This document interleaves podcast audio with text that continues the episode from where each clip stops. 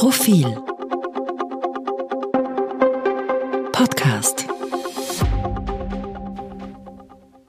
Glaub an dich.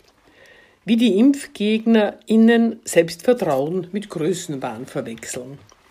Nicole sagt, sie wollte eigentlich Sängerin werden, aber ihre Eltern haben nicht an sie geglaubt. Statt sie zu unterstützen, haben sie gesagt, sie singt falsch. Das hat ihre Wunschkarriere verhindert. Unter uns, ich denke auch, dass Nicole falsch singt. Meiner Meinung nach ist sie musikalisch wie ein Holzschuh. Darf man einem Menschen sagen, dass er falsch singt, wenn er falsch singt? Nein, darf man nicht. Der Mensch muss ja an sich glauben und daran, dass er alles erreichen kann, wenn er nur will. Nicole glaubt, dass sie dank heftigen Wollen das dreigestrichene C erreicht hätte.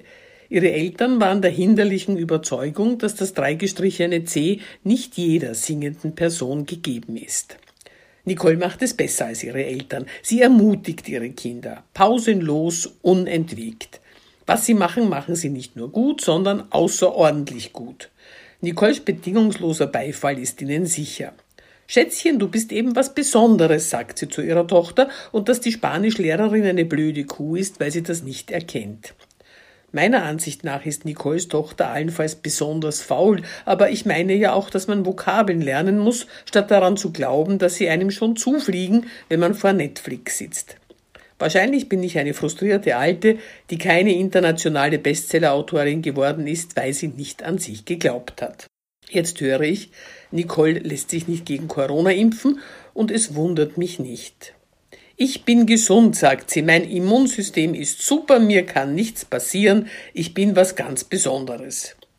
Ich zweifle, dass Omikron sich davon abschrecken lässt, doch wer gibt schon etwas auf meinen krankhaften Pessimismus? Na eben. Nicole ist jedenfalls in zahlreicher Gesellschaft, das steht fest. Diese Gesellschaft ist zwar bei weitem nicht so zahlreich, wie sie von sich behauptet, aber doch ausreichend laut und lästig. Freiheit schreien Nicole und Co. und reißen sich und auch anderen die Masken vom Gesicht. Sie nehmen sich die Freiheit, den freien Willen derer zu attackieren, die lieber eine Maske tragen möchten, als angesteckt zu werden, aber darin sehen sie keinen Widerspruch. Was geht in Ihnen vor, wenn Sie in die Kameras grinsen und sagen, ich glaube nicht an das Virus, ich glaube nicht an eine Pandemie, ich kann nicht krank werden? Überqueren sie vor dem herandonnernden Railjet die Eisenbahngleise und sagen, ich glaube nicht an Züge. Springen sie aus dem zehnten Stock, weil sie ihre Gesundheit für unzerstörbar halten? Vielleicht demnächst, wer weiß. Zuversicht ist gut, aber man kann es damit auch übertreiben. Und sobald sie anfangen, andere aus dem zehnten Stock zu schubsen, wird es richtig ärgerlich. Ach so, richtig, Sie haben schon damit angefangen. Sie greifen medizinisches Personal an, blockieren Krankenhauszufahrten, gehen auf Kameraleute los, belästigen Reporterinnen. Denn sie wollen endlich ihr altes Leben zurück. Geht nicht? Es wird ihnen gar nicht mutwillig vorenthalten? Lügenpresse. Im Ernst, natürlich sind Ermutigung und Zuversicht nützlich und notwendig und an sich selbst zu glauben ist besser als an gottgewollte Hierarchien zu glauben, die nicht in Frage gestellt werden dürfen. Niemand will die schwarze Pädagogik zurück, die Kinder ständig auf ihre tatsächlichen oder angeblichen Defizite hinwies. Niemand sehnt sich nach den Zeiten, als der Selbstwert durch die Gnade oder häufiger Ungnade der Geburt definiert wurde. Aber zwischen Selbstvertrauen und Größenwahn ist halt ein gewaltiger Unterschied.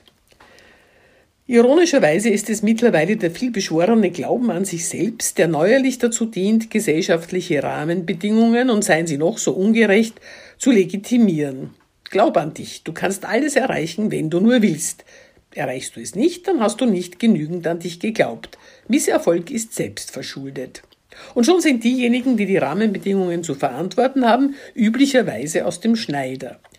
Dass sie ausgerechnet jetzt für etwas zur Verantwortung gezogen werden, wofür sie ausnahmsweise nichts können, nämlich eine Pandemie, ist erneut eine ironische Wendung.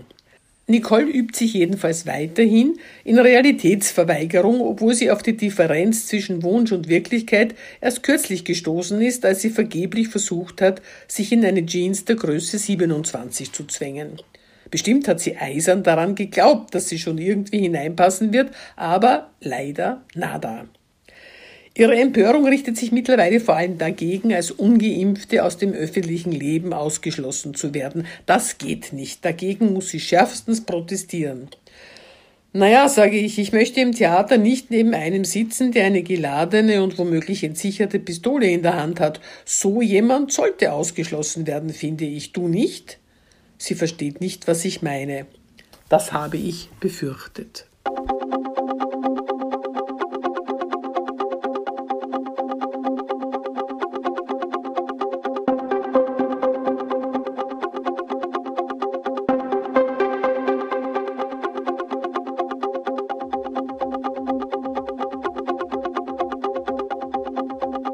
Mehr zum Thema auf Profil.at.